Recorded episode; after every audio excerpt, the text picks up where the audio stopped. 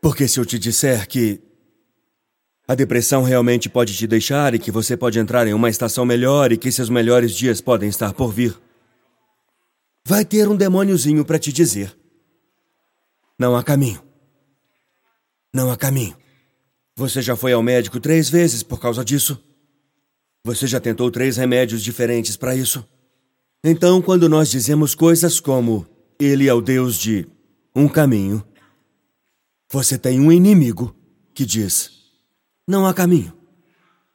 É por isso que eu amo as quatro primeiras palavras de Isaías 43, 16. Assim diz o Senhor.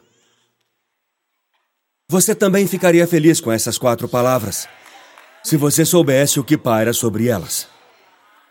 Porque quando você lê assim, diz o Senhor, está marcado o nome dele, o Senhor, Jeová, e está dizendo que, que o que Jeová diz sobre a sua situação é maior do que qualquer indicador passado do seu potencial. Agora me acompanhe aqui. É importante que você realmente explore o seu passado. Se, se você nunca, nunca explorar o seu passado, como Isaías está fazendo aqui, ele diz: ele faz um caminho no mar, um caminho nas águas poderosas. Se você nunca explorar o que Deus fez em seu passado, faça isso agora mesmo, basta fechar os olhos. Prometo que ninguém vai roubar sua bolsa, são pessoas boas, cristãs. Feche os olhos agora mesmo, onde você está. Ah, eu estou assistindo no meu celular e meu colega de quarto vai achar que eu sou esquisito. Ele que é esquisito, eles precisam ver isso. Feche os olhos. Certo, feche os olhos. Eu quero que você pense e toque em algo no seu passado. Quando você souber, diga: Eu tenho algo que Deus fez e que você disse não há caminho. Algo que Deus fez e que você disse não há caminho. Se você tem isso, diga: Eu tenho. Tá, isso foi rápido. Faça mais uma vez. Mais uma vez, mais uma vez. Para alguns de vocês é o fato de que seu filho esteja na igreja com você hoje. Seu filho não queria ir à igreja e, de repente, de alguma forma, por algum caminho, Deus. Bem, talvez você tenha arrastado ele até aqui, subornou ou pagou 20 pratas para ele, mas de alguma forma, Deus trouxe ele aqui. Para alguns de vocês é uma doença física da qual você achava que não se recuperaria. Se esse for seu testemunho, grite: Esse sou eu. Ok, essa é uma doença física da qual você pensou que não se recuperaria. Você se recuperou e está forte pela graça de Deus. Deus fez um caminho. Para alguns de vocês, é um vício que te incapacitou e agora você se vê ganhando impulso, sendo um pouco mais forte a cada dia. Tem dias que são mais difíceis que outros, alguns dias parece que você não vai conseguir, mas mesmo quando você derrapa um pouco no caminho, sente Deus te puxando para trás. Deus está fazendo um caminho. Se for você, grite: sou eu. Ok? Para alguns de vocês é algo em sua vida que Deus providenciou recursos no reino.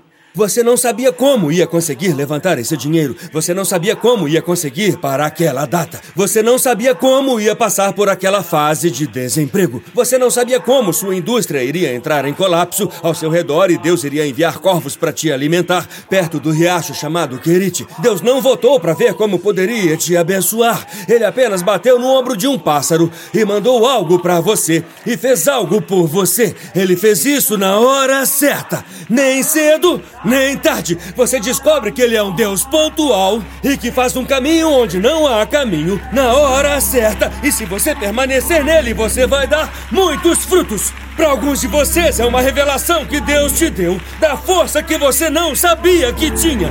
Você caminhou pelo vale da sombra da morte, mas a vara e o cajado dele te consolaram. Então agora você está em pé encarando outro lobo dizendo: Eu não temerei mal algum, pois tu estás comigo. Tu estás sempre comigo. Grande Jeová me guie. Grite, ele fez um caminho. Então eu, eu tenho que explorar isso. Agora veja, essa é a coisa importante que Isaías disse. Explore isso, mas não fique preso nisso. Por quê? Você sabe onde eu vou chegar com isso? O caminho que ele fez ontem pode não ser o caminho que ele faz hoje. Há duas maneiras de abordar o passado. Uma é você tocar nisso e confiar em Deus no presente. A outra maneira é você ficar preso nisso e você duvidar de Deus no presente. Porque Ele não está te garantindo que fará no futuro o que Ele fez no passado. Explica mais, pastor, eu estou te acompanhando, mas eu estou um pouco confuso. Eu posso fazer isso. Os relacionamentos que Deus usou para te apoiar em uma estação podem não ser os mesmos relacionamentos que Ele vai usar para te apoiar na próxima. Na verdade dos fatos, às vezes o afastamento de um relacionamento é uma oportunidade para uma revelação. Porque algumas das coisas em que eu confiava eram uma armadilha, me impedindo de confiar em Deus, que é o meu suprimento, que é o meu provedor, que é a minha ajuda. Eu não olho para os montes em busca de ajuda. Minha ajuda vem de Deus!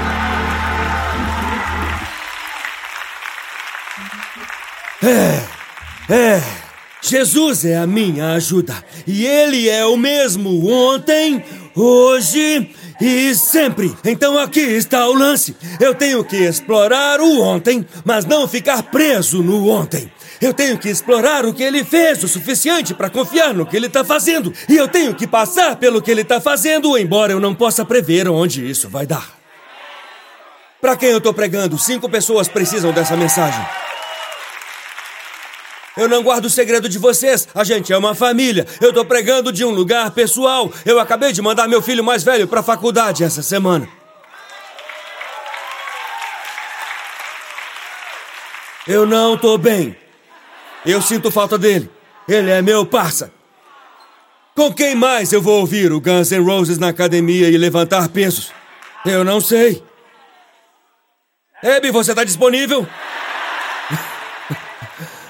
Mas aqui está o que eu estou aprendendo sobre todo esse processo. Se você conversar com os pais que mandaram seus filhos para a faculdade, e eles falam, sim, nós os mandamos, e eles formaram, e hoje eles são médicos. Hum? Obrigado, Mike. Eu me sinto melhor, Mike Mitchell disse, não é fácil. Obrigado por dizer isso. Porque, sabe quando as pessoas falam, nós mandamos nossos filhos e eles foram os primeiros colocados, eles foram para Harvard, depois fizeram pós-graduação em Yale e então eles inventaram a cura para a cultura do cancelamento e. Sabe, uh...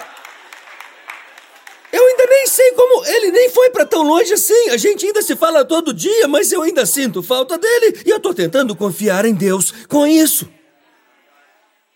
E as pessoas contam seus, seus próprios testemunhos como se fosse um milagre limpinho.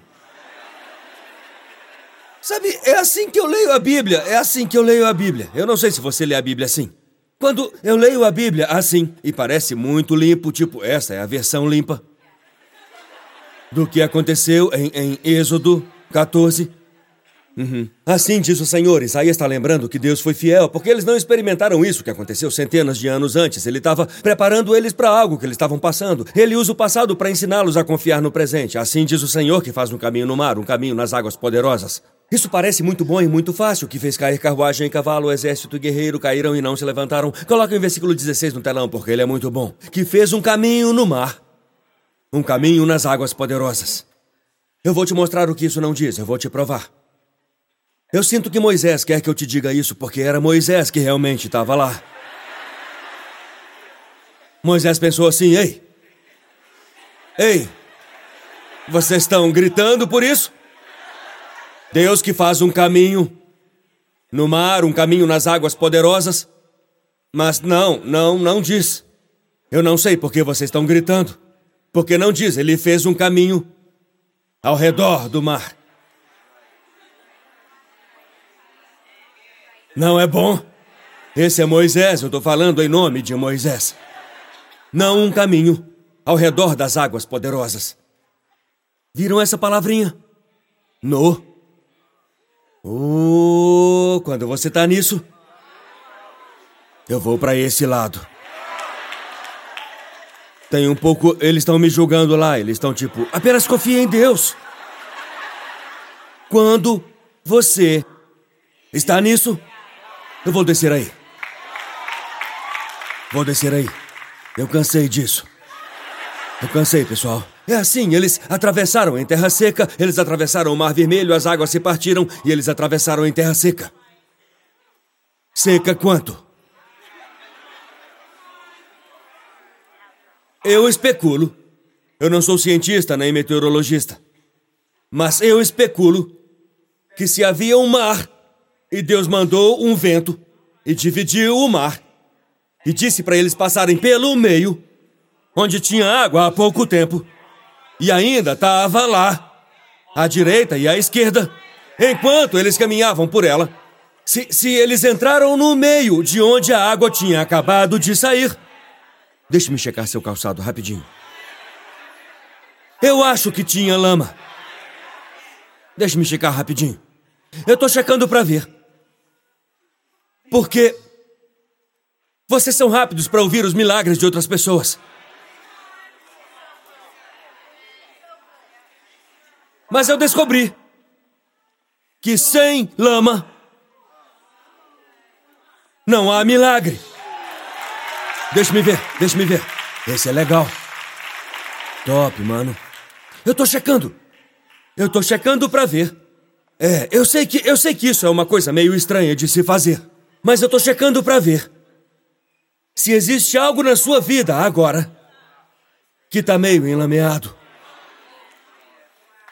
Aí onde você está? Quer dizer, nisso aí. Porque na igreja este é o momento para nós lembrarmos de milagres.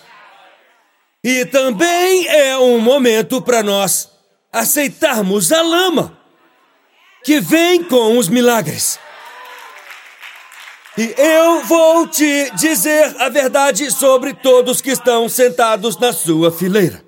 Se eles têm um milagre, eles também têm um pouco de lama. E eu preciso que você saiba disso. Para não se sentir julgado por todas as famílias perfeitas que você achava que eram perfeitas. Você só não chegou perto o suficiente para ver a lama deles ainda. Eles mantêm os calçados deles limpos quando estão perto de você. Mas se você der uma olhada para o que há embaixo, você não se sentiria tão mal com as coisas contra as quais você luta. Então, sim, eu tenho milagres. Sim, eu tenho testemunhos. Sim, eu tenho portas abertas. Sim, eu tenho vitórias. Sim, eu tenho músicas. Sim, eu tenho relatos de elogios. Sim, eu tenho milagres. Mas eu também tenho lama. O que eu estou tentando dizer para você hoje é que se você está numa situação enlameada, se você está num momento enlameado de uma transição em sua vida, se você está num momento enlameado de começar um processo de recuperação, se está num momento enlameado de tentar descobrir quem sou eu agora na minha vida, se está num momento enlameado de mandar seu filho embora, ou receber seu filho de volta, ou tentar ter um filho, mas não pode ter um filho, ou tentar criar um filho e não matar um filho, ou tentar terminar um curso, ou tentar começar um curso, ou tentar voltar ou tentar fugir. Se você tem um pouco de lama, eu tenho uma palavra para você. Lama significa milagre! Ei, obrigado por nos assistir. Certifique-se de se inscrever no canal para que você não perca nenhum vídeo ou lives. Compartilhe esse vídeo com um amigo. Um agradecimento especial aos que têm ofertado generosamente. É por causa de vocês que este ministério é possível. Não há limite para o que Deus pode fazer através de nós quando nos unimos. Obrigado pelo seu apoio. Deus te abençoe.